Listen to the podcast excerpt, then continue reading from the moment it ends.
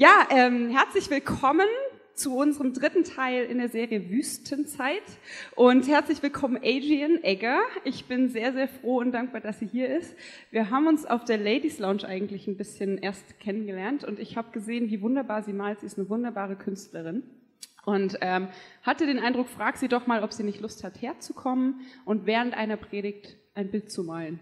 Und sie war so spontan, sagte, mach mal. Und hier ist sie. Und sie wird während, ähm, während meiner Message diese Wüstenlandschaft ein bisschen verändern. Weil ich glaube, das ist ja auch Inhalt unserer Serie, dass Gott Wüstenzeiten nutzt und Wüstenzeiten nicht Wüstenzeiten mit Gott bleiben müssen, sondern sich dadurch etwas verändert. Deswegen seid gespannt, wie das hinterher aussieht. Adrian darf losmalen. genau. Und ähm, wir haben in den letzten Wochen schon zwei Teile gehört. Erster Teil war von Nathanael und er hatte ähm, den Inhalt, ähm, deine Haltung ist dafür verantwortlich, wie du aus dieser Wüstenzeit herausgehst. Und äh, er hat es am Beispiel vom Volk Israel gemacht und von Mose. Letzte Woche hatten wir Miriam Schmid zu Gast aus dem ICF Vorarlberg. Die hat uns in ihre persönliche Geschichte mit reingenommen anhand des Beispiels vom verlorenen Sohn. Und ihr Punkt war, Gott gibt uns durch Wüstenzeiten und in Wüstenzeiten zweite Chancen. Und heute geht es darum, dass Gott uns in Wüstenzeiten, deswegen auch diese Veränderung in dem Bild gleich, neue Perspektiven schenken will. Und ich finde, es ist immer abhängig, ob man schon mal in der Wüste war, was man für ein Bild von Wüste hat. Wer war schon mal in Ägypten im Urlaub? Genau. Ihr werdet wahrscheinlich, wenn ihr an Wüste denkt, Bilder wie das hier im Kopf haben, oder? Denke ich mal. Hab ich aber nicht, weil ich war noch nie in Ägypten. Vielleicht warst du aber schon mal in Namibia oder in Dubai und warst Sandboarden. War das schon mal jemand? Ja, also hey, sehr cool. Habe ich noch niemand getroffen. Aber das sieht ungefähr so aus. Das ist eigentlich echt cool. Oder du hast eine Quad-Tour gemacht durch eine Wüste. Gibt's auch. Oder du warst auf einem Kamel mit einer Karawane. Die Karawane zieht weiter, der Sultan hält durch. Und du bist durch so eine Wüste. Und ich glaube eben, dass je nachdem, was du für Erfahrungen mit Wüste hast, du eher positive Assoziationen mit Wüste hast weil du warst mit einer Touristengruppe unterwegs, du hattest einen Touristenleiter und du warst ausgestattet, so wie unser Mustertourist. Du hattest dein Sonnencappy, du hattest Sonnencreme, du hattest eine Kamera dabei, ähm, Birkenstock und Kniestrümpfe natürlich und bist durch die Wüste und das ist alles total faszinierend, oder?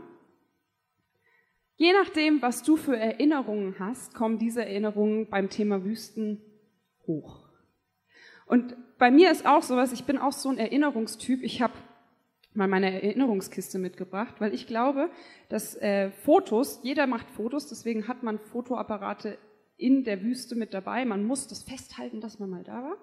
Und ich habe immer so, ich sammle in meinem ganzen Leben, habe ich immer so Gegenstände gesammelt. Ich habe zum Beispiel eine schöne Muschel, das ist eine Abalone.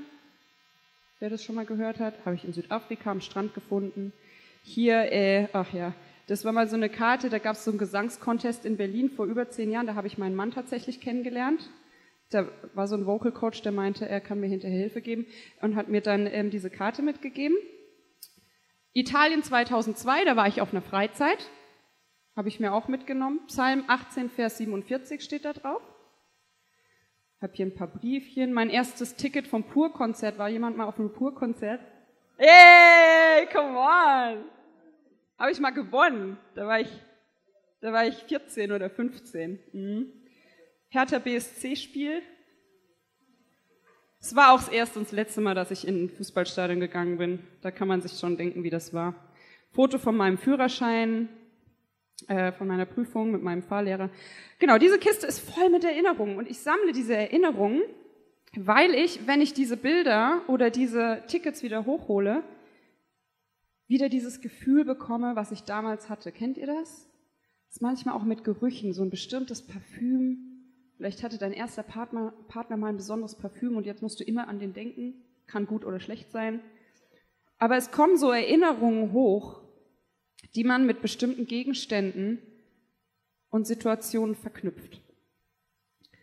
Und deswegen habe ich diese Kiste. Und ich glaube, die meisten von uns, wie gesagt, waren mal in der Wüste und haben eher positive Erinnerungen daran. Aber was ist, wenn du in eine seelische Wüstenzeit gerätst und du warst da noch nie drin? Du weißt nicht, wie du darauf vorbereitet bist. Du hast dich nicht darauf vorbereitet, so wie ein toller Tourist, der nach Ägypten geht. Und manche Wüsten sehen eben nicht so aus, dass man viel Spaß haben kann. Manche Wüsten sehen eher so aus wie am Anfang. Es ist trocken und es gibt sogar Berge. Also ich habe noch nie bei einer Wüste an Berge gedacht, aber es gibt auch Wüstenbilder wie die folgenden. Da gibt es Berge, Hügel, es ist trocken, es ist steinig. Und der Grund, warum ich wahrscheinlich nicht daran gedacht habe, ist, ich mag Berge nicht so besonders. Hätte ich mir vielleicht überlegen sollen, bevor ich hergezogen bin. Ich mag Berge, wenn sie mit Weiden umgeben sind, wenn da die Kuhglocken läuten und man schöne viele Löwenzahnwiesen hat und man setzt sich auf eine Bank, wenn man wandert. Wandert, meine Wanderungen sind immer recht kurz. Und ähm, man genießt diese Landschaft. Was ich gar nicht mag, sind Berge, die steil aufgehen, wo viel Wald drumherum ist und du siehst eigentlich nichts. Mein Pech, dass ich in eine Wanderfamilie eingeheiratet habe. jedes Jahr fahren wir nach Frankreich in den Urlaub und wir gehen wandern. Und das erste Jahr, als ich mit war, habe ich mich echt durchgequält. Und es gibt einen Berg, den wir bestiegen haben, das ist der Nivolet. Ähm, es gibt ein zweites Bild, da sieht da noch ein bisschen, ähm, genau, das ist ein bisschen krasser, finde ich, oder? Ich bin da hochgeklettert, Leute. Und das sieht nochmal, ähm, finde ich, äh, nochmal ein bisschen imposanter aus, wenn ich sagen kann, da bin ich oben gewesen. Aber was ich gehasst habe, war diesen Kamm da hochzuklettern und alles, was man gesehen hat, war nur so eine Steigung und Bäume drumherum. Und du wusstest nicht, wann komme ich oben an. Wann habe ich es endlich geschafft? Und ich bin nach 100 Metern wirklich passiert. Ich hatte keine Kondition. Ich habe schlapp gemacht. Ich habe angefangen zu heulen. Ich gehe da nicht hoch. Ich schaffe das nicht. Die sind alle so schnell und ähm, habe es einfach nicht mehr weitermachen wollen, habe es dann aber doch geschafft, weil ich eine Familie um mich hatte, meine Schwiegerfamilie, die mich angesprochen hat, hey Daisy, du schaffst das. Und seitdem ähm, verbinde ich mit Bergen immer schöne Sachen, aber auch, boah, ist echt anstrengend. Meine Erinnerung an Berge, meine Erinnerung an Anstrengungen, an Zeiten, die nicht so einfach sind. Und diese Erinnerungen an Zeiten, die nicht so einfach sind, die manchmal wie Berge schienen oder wie Wüsten, habe ich hier drin aufgeschrieben. Das ist nur eine kleine Sammlung meiner ganzen Notiz- und Tagebücher. Ich habe seit 2000 ungefähr habe ich angefangen, in Predigten mitzuschreiben, Gebete aufzuschreiben, Gesänge aufzuschreiben, Songtexte aufzuschreiben und vor allem in der Zeit, wo ich in meinem persönlichen Leben durch so eine Wüstenzeit gegangen bin, wo sich alles ziemlich kahl, trocken, staubtrocken, manchmal auch eiskalt gefühlt hat und die Berge um mich herum immer höher schienen und ich dachte, ich komme hier nicht mehr raus. In dieser Zeit haben mir diese Notizbücher geholfen. Warum? Ich habe einfach mal aufgeschrieben, wie es mir geht. Und genau das hat auch ein junger Mann gemacht in der Bibel. Er heißt David. Und David wird in der Bibel beschrieben als äh, gut aussehend, ein Worshipper, das heißt ein Musiker. Und dann habe ich gedacht, ah, das ist ein bisschen mein Beuteschema. Ich könnte ihn mir so vorstellen. Tada. Tada. Tada. Den Oberkörper von Jeremy Camp, die Gitarrenkenntnisse von Daniel Keimer und den Kopf von meinem Mann. so ungefähr könnte David ausgesehen haben. Und in der Bibel steht, dass David ähm, zwei Jobs hatte. Wusstet ihr das? Der erste Job war Hirtenjunge. Er hat Schafe gehütet. Und dann kam er irgendwann zu einem zweiten Job, der war Hofmusikant beim König. Und er war nicht nur Hofmusikant, er ist immer wieder zu seinem Vater nach Hause und hat die Schafe weitergehütet. Und es gibt eine Situation, wo David in den Krieg gezogen ist, wo seine Brüder im Heer standen, die Philister waren dort, ein, gegnerisches Volk. Und es war ein Mann da unter diesen gegnerischen Heeren, der hieß Goliath und der meinte, er müsste 40 Tage lang sich groß machen und Gott klein machen. Und David hat gesagt, das lasse ich nicht mit mir machen. Das soll sich nicht mit Gott machen. Und er ist aufgestanden und ist für Gott eingetreten, hat gesagt, Gott ist an meiner Seite und hat diesen riesengroßen Goliath ausgenockt. Das ist die Geschichte, die jeder von uns bestimmt schon mal gehört hat im Religionsunterricht, in der Sonntagsschule oder in der Kirche. Und dieser David ist dann schließlich ähm, zum Popstar geworden. Nämlich die ganzen Frauen in diesem Volk haben gesagt, yay, David ist größer als Saul, Saul hat nur so und so viel erschlagen, David ist viel besser. Und alle rannten hinter David her und dieser König Saul wurde so eifersüchtig, dass er David umbringen wollte. Und David ist in die Wüste geflohen. Obwohl er am Hof des Königs war und alles hatte, er hatte Versprechungen von Gott, dass er mal König wird, er hatte zu essen, er hatte alles, was er gebraucht hat. Ein super Leben, wovon wir uns eigentlich das meiste erträumen können. Und David musste fliehen in diese öde Landschaft und musste um sein Leben bangen. Und David hat genau das gemacht, was ich gemacht habe.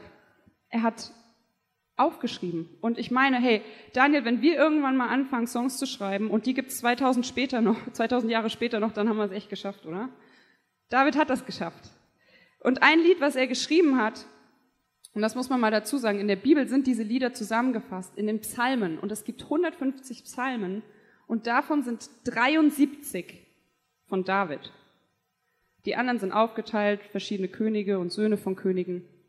Aber David hat 73 dieser Lieder, dieser Gedichte, dieser Poesiestücke ähm, zusammengefasst. Und ich stelle mir das so vor, er saß abends am Lagerfeuer in seiner Höhle, hat sich aufgewärmt, hatte tierisch Angst, dass er von den Kriegern des Königs irgendwann geschnappt wird und hat so etwas geschrieben wie im Psalm 63. Da steht ein Lied Davids, es stammt aus der Zeit, als er in der Wüste Juda war, die übrigens genau so aussieht, mit viel Bergen, trocknen. Gott, du bist mein Gott. Ich sehne mich nach dir. Dich brauche ich, wie eine dürre Steppe nach Regen lechzt. So dürste ich, o oh Gott, nach dir.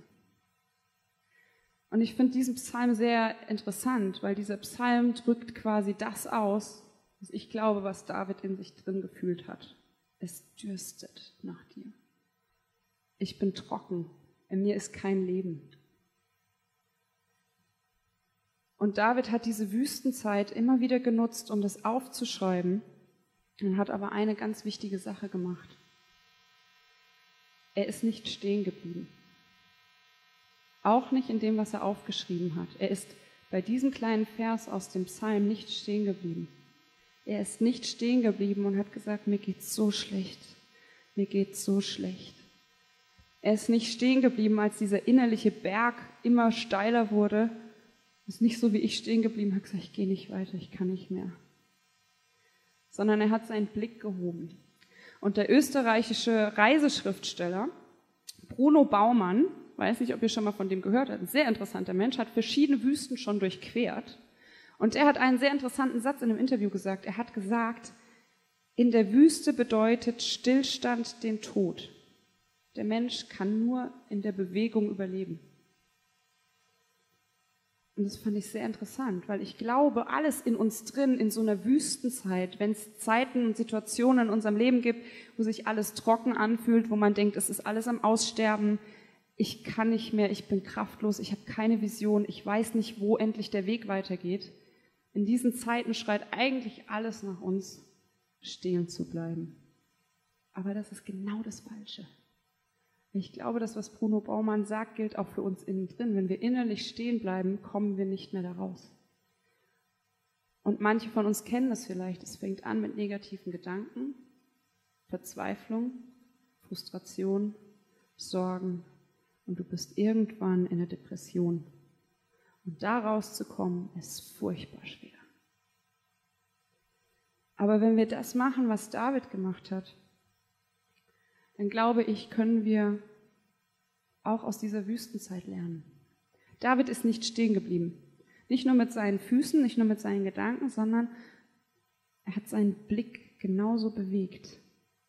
Er hat seinen Kopf bewegt, innen und außen. Er hat nicht gesagt, ich schaue nach unten, ich weiß nicht, wie es weitergeht. ich kann nicht mehr, ich leg mich jetzt hin und sterbe. Das hat er vielleicht ganz oft gedacht. Kann ich auch gut nachvollziehen. Aber David hat eine andere Sache noch gemacht. Er hat in seinen Klagen, in seinen Psalmen, die er an Gott gerichtet hat, erstmal nach unten geschaut und gesagt, keine Ahnung, wie der nächste Schritt geht. Er hat zur Seite geschaut und hat gemerkt, wow, die Heere des Königs umzingeln mich. In ganz vielen Psalmen schreibt er davon, meine Feinde umzingeln mich. Das muss ein echt ätzendes Gefühl sein, wenn du umzingelt bist und du weißt nicht, wohin. Und dann hat er nach innen geguckt und hat gemerkt, mir geht es damit gar nicht gut. Und dann hat er nach oben geguckt und hat es Gott abgegeben. Und dann hat er nach hinten geguckt und hat gemerkt, ich bin eigentlich schon den ganzen Weg gegangen und Gott ist mitgegangen. Und dann hat er wieder nach oben geguckt und hat gesagt, okay Gott, vorwärts geht's mit dir. Und ein Beispiel, finde ich sehr, sehr cool, ist äh, im Psalm 22. Ist ein sehr äh, lustiger Einstieg eine Hirschkuh früh am Morgen. Das ist die Melodie, nach der es gespielt wird. Nach der Melodie eine Hirschkuh früh am Morgen. Zu essen, keine Ahnung warum. Und David, ich habe da mal nur so ein paar Verse rausgesucht, weil das ist ein echt langer Psalm, aber das einfach deutlich macht, dass Gott seinen Kopf, seinen Blick, seine Perspektive in Bewegung gehalten hat. Er blickt um sich und nach innen und er sagt, mein Gott, mein Gott, warum hast du mich verlassen? Kennen wir irgendwoher, oder? An Ostern werden wir es wieder hören. Jesus hat David zitiert. Mein Gott, mein Gott, warum hast du mich verlassen? Warum bist du so weit weg und hörst mein Stöhnen nicht? Das muss ein ätzendes Gefühl sein. Mein Gott, den ganzen Tag rufe ich, aber du gibst mir keine Antwort. Ich rufe in schlaflosen Nachtstunden, aber ich finde keine Ruhe. Hey, ich weiß nicht, wie es euch geht, aber wenn ich nachts nicht schlafen kann, das schlaucht. Das ist wirklich schlimm. Und dann richtet er seinen Blick nach oben und sagt, du bist doch der heilige Gott. Dein Volk Israel lobt dich mit seinen Liedern. Es geht weiter, er blickt nach hinten in die Vergangenheit. Unsere Vorfahren haben dir vertraut und du hast ihnen immer wieder geholfen. Zu dir schrien sie und wurden errettet. Sie vertrauten dir und du hast sie nicht enttäuscht. Dieser Blick nach hinten ist in dem Fall ziemlich wichtig. Aber auch da ist es wichtig, nicht stehen zu bleiben. Das passiert ganz oft. Wir schauen nach hinten und denken, oh, früher war alles besser. Ich möchte wieder, dass es so ist wie damals. Und wenn wir die ganze Zeit nur nach hinten blicken, versuchen wir vielleicht irgendwann mal noch weiterzulaufen und merken nicht, dass wir irgendwann runterkippen. Oder wir bleiben eben stehen, weil wir die ganze Zeit nach hinten starren. Auch nicht so gut. Also in Bewegung bleiben. David macht es, er schaut wieder nach innen und sagt, mein Herz verkrampft sich vor Angst und meine ganze Kraft ist dahin. Die Zunge klebt mir am Gaumen, du lässt mich im Tode versinken. Und er blickt wieder nach oben. Herr, wende dich nicht länger von mir ab, nur du kannst mir neue Kraft geben. Komm mir schnell zu Hilfe. Und dann blickt er nach vorne, was ich sehr, sehr interessant finde. Und das ist auch hier an dem Bild. Er sieht plötzlich was ganz Neues. Er hat plötzlich eine Vision. Er blickt nach vorne und sieht, okay, ich bin noch in dieser Wüstenzeit, aber da sind ein paar neue Aspekte, oder? Und er blickt nach vorne und er sagt, Herr, Du hast mich erhört, ich will meinen Brüdern deinen Namen bekannt machen. Vor der ganzen Gemeinde will ich dich loben und ehren.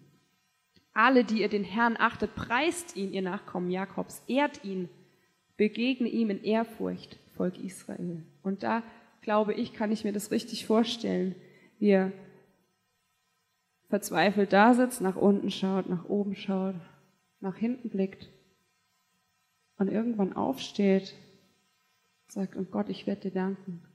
Und dann kommt die Säh, Volk Israel, preist ihn. Und ich glaube, er pusht sich selber damit hoch. David ist ein Worshipper, weil Worshipper, Worship, Das übersetzen wir immer mit Anbetung. Das klingt immer so ein bisschen fromm und ich glaube, die meisten können damit nicht so viel anfangen. Außer vielleicht die Teenies, die Justin Bieber anbeten. Aber der Begriff Worship ist im Hebräischen, aus dem Hebräischen hergenommen und das heißt Yada. Und Yada ist weitaus mehr als anbeten. Yada bedeutet bekennen und bejahen. Und das hat David gemacht. Und es ist furchtbar schwer, diese fröhlichen Lieder zu singen, wenn es in dir drin nach einer Wüstenzeit aussieht. Aber ich glaube, David hat uns eins gelehrt. Und da bin ich sehr stolz, dass wir als Worshipper sagen können, David war unser Vorfahre und unser Vorbild. Wir können trotzdem in jeder Lebenssituation, und das glaube ich ganz fest, bejahen und bekennen, dass Gott über allem steht. Und dazu hilft immer wieder dieser Blick in meine geistliche Erinnerungskiste,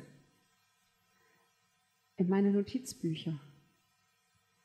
Ich sehe, wo ich durch Wüstenzeiten gegangen bin, aber weil ich nicht nur meine Wüstenzeiten aufgeschrieben habe, sondern auch aufschreibe, wo ich Gott dankbar bin, wo ich Gott erlebe, wo ich Gott spüre, wo sich Wunder tun, wo neue Aspekte in meiner Wüstenzeit aufgetaucht sind, weil ich das festgehalten habe, kann ich immer wieder nach hinten blicken, wenn ich in so einer Wüstenzeit bin und sagen, und ich weiß, auch wenn ich es gerade nicht fühle, dass Gott größer ist und dass Gott, wenn ich in ein paar Monaten nach hinten blicke, mir in meiner Wüstenzeit Aspekte aufgezeigt hat, die ich vorher nicht gesehen habe.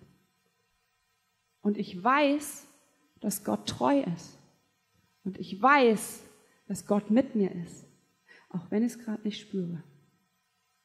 Und das finde ich so cool, dass David das immer wieder aufgeschrieben hat. Er hat angefangen, er hat angefangen mit der Wüste. Gott, in mir drin sieht so leer aus. Ich kann nicht mehr. Er ist weitergegangen mit einem Schritt und hat gesagt, ich blick mal nach hinten. Was war denn damals eigentlich? Ich habe gehört, Gott war treu. Ich habe gehört, Gott hat Wunder getan. Und er geht wieder einen Schritt weiter und sagt, okay, und ich weiß, dass ich das sehen werde, dass du Wunder tust. Ich weiß, dass ich einmal derjenige sein werde, der andere ermutigt und sagt, in meiner Wüstenzeit habe ich Gott erlebt. Ich glaube, wir können Gott immer worshipen, immer bekennen, immer bejahen. Und das Interessante bei diesem Bild finde ich, dass es eben genau das ausdrückt, wie kreativ Gott ist. Er kann aus dem trockensten Staub Leben schaffen. Das lesen wir in der Bibel. Ganz am Anfang heißt es, am Anfang war alles wüst und leer. Und ich stelle es mir so vor wie am Anfang. Trocken, staubig, viele Berge, sonst nichts. Aber Gott ist kreativ. Und Gott ist ein Gott des Lebens. Und diese Wüste, die Adrian hier gemalt hat, von der sie inspiriert wurde, die gibt es wirklich. Diese Wüste ist die Atacama-Wüste. Es gibt noch ein paar andere. Aber die Atacama-Wüste ist in Chile und es ist tatsächlich die trockenste Wüste außerhalb der Polargebiete. Also außerhalb der Eiswüsten und Schneewüsten. Es ist die trockenste Wüste. Es gibt Orte, da wurde in dieser Wüste noch nie ein Tropfen Wasser gemessen. So trocken ist es da. Und Gott ist so lustig und so kreativ und so ein Gott des Lebens, dass in dieser Wüste, die trockenste Wüste der Welt, Flamingos leben und Geysire sind. Und in dieser trockensten Wüste der Welt ist ein riesen Rohstoffvorkommen an Lithium, Silber und Kupfer. In der trockensten Wüste der Welt sind Schätze begraben. Und ich glaube, wenn Gott in der trockensten Wüste der Welt, wo noch nie Wasser gemessen wurde, an manchen Orten, wo es heißer und trockener ist als in Death Valley in den USA, so wunderschöne, bunte Flamingos leben lässt. Wie viel Leben kann er in deine innere Wüste sprechen? Ich habe vorhin zu Adrian gesagt, es hätten ja auch irgendwie Drosseln sein können oder Amseln, die man auf diesem Bild kaum wahrgenommen hätte, die Gott da leben lässt. Aber es sind Flamingos. Farbenfrohe Tiere. Pink, rosa. Wunderschön. Eine Riesenspannweite. Und die leben dort. Und dieses Bild gibt mir so viel Hoffnung und Mut. Wenn es in mir drin so trocken aussieht wie am Anfang.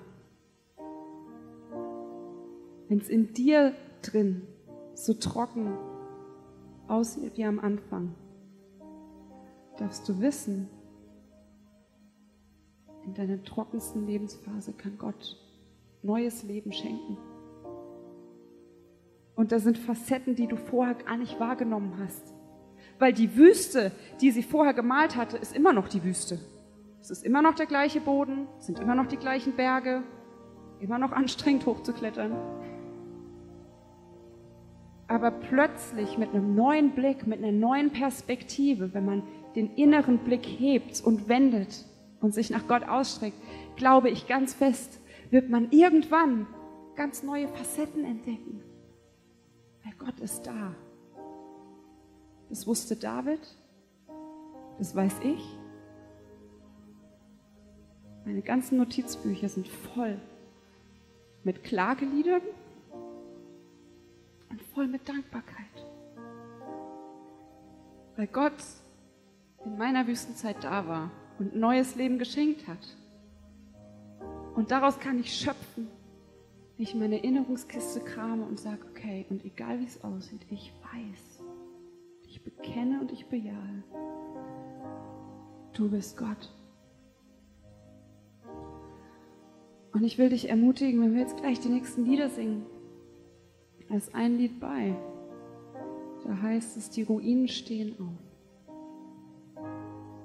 Die Ruinen stehen auf. Und es heißt, meine Seele, sie liegt im Schatten deiner Hand. Und ich habe mit meinem Mann letztens noch drüber nachgedacht, in diesem deutschen Text von dem Song Glorious Ruins. Haben wir ein bisschen diskutiert, es klingt so komisch. Meine Seele liegt im Schatten deiner Hand. Was soll das denn eigentlich heißen? Wir haben sogar überlegt, ob wir den Text ändern, damit es ein bisschen logischer klingt. Aber ich glaube, es ist genau das.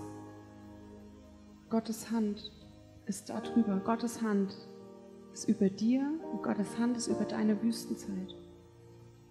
Und deine Seele, wenn sie sich so trocken anfühlt, darf wissen, im Schatten von Gottes Hand kann ich zur Ruhe kommen da wird mich die Sonne nicht verbrennen. Da werde ich zur Ruhe kommen. Und wenn ich hier durch bin, werde ich sehen, Gott hat neues Leben geschaffen. Gott hat neue Aspekte in dieser Wüstenzeit herausgeholt. Und David hat noch einen ganz bekannten Psalm geschrieben, den ich euch noch vorlesen möchte, Psalm 121, der mir persönlich sehr wichtig geworden ist, weil es da um Berge geht. Ich schaue hinauf zu den Bergen. Woher kann ich Hilfe erwarten? Meine Hilfe kommt vom Herrn, der Himmel und Erde gemacht hat. Tagsüber wird dich die Sonnenglut nicht verbrennen. Und in der Nacht wird der Mond dir nicht schaden. Der Herr schützt dich vor allem Unheil. Er bewahrt dein Leben. Er gibt auf dich acht, wenn du aus dem Hause gehst und wenn du wieder heimkehrst. Jetzt und für immer steht er dir bei. Ich möchte das mit auf den Weg geben. Blick nicht auf zu den Bergen und denk, oh Hilfe. Sondern blick auf den Bergen und sag, Hilfe Gott. Schlepp mich hier hoch, dass ich eine neue Perspektive bekomme push mich hier hoch auf diesen Berg, dass ich eine neue Aussicht genießen kann, dass ich nach hinten blicken kann und sehe, du warst da.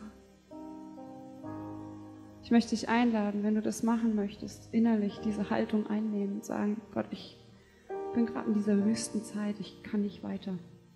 Wir haben hinten das Face-to-Face-Team, der Olli steht schon bereit. wenn du Gebet möchtest, wenn du einfach jemand willst, der mit dir weint, wenn du jemanden möchtest, der für dich ausspricht, weil du es gerade selber nicht kannst. Ich weiß, dass Gott Gott ist und dass er mich durchträgt und dass er mir zeigen wird, wo er in dieser Wüste war, mit mir. Dann geh nach hinten zum Face-to-Face-Team. Die freuen sich sehr, wenn sie für dich vor Gott einstehen dürfen. Wenn du das Gebet nicht brauchst, lade ich dich ein, jetzt aufzustehen und mit uns die nächsten Lieder zu singen und es wirklich von Herzen zu bekennen und zu sagen, okay, mein Gott ist der Gott, der Ruinen wieder auferstehen lässt, in dessen Schatten seiner Hand meine Seele ruhen kann.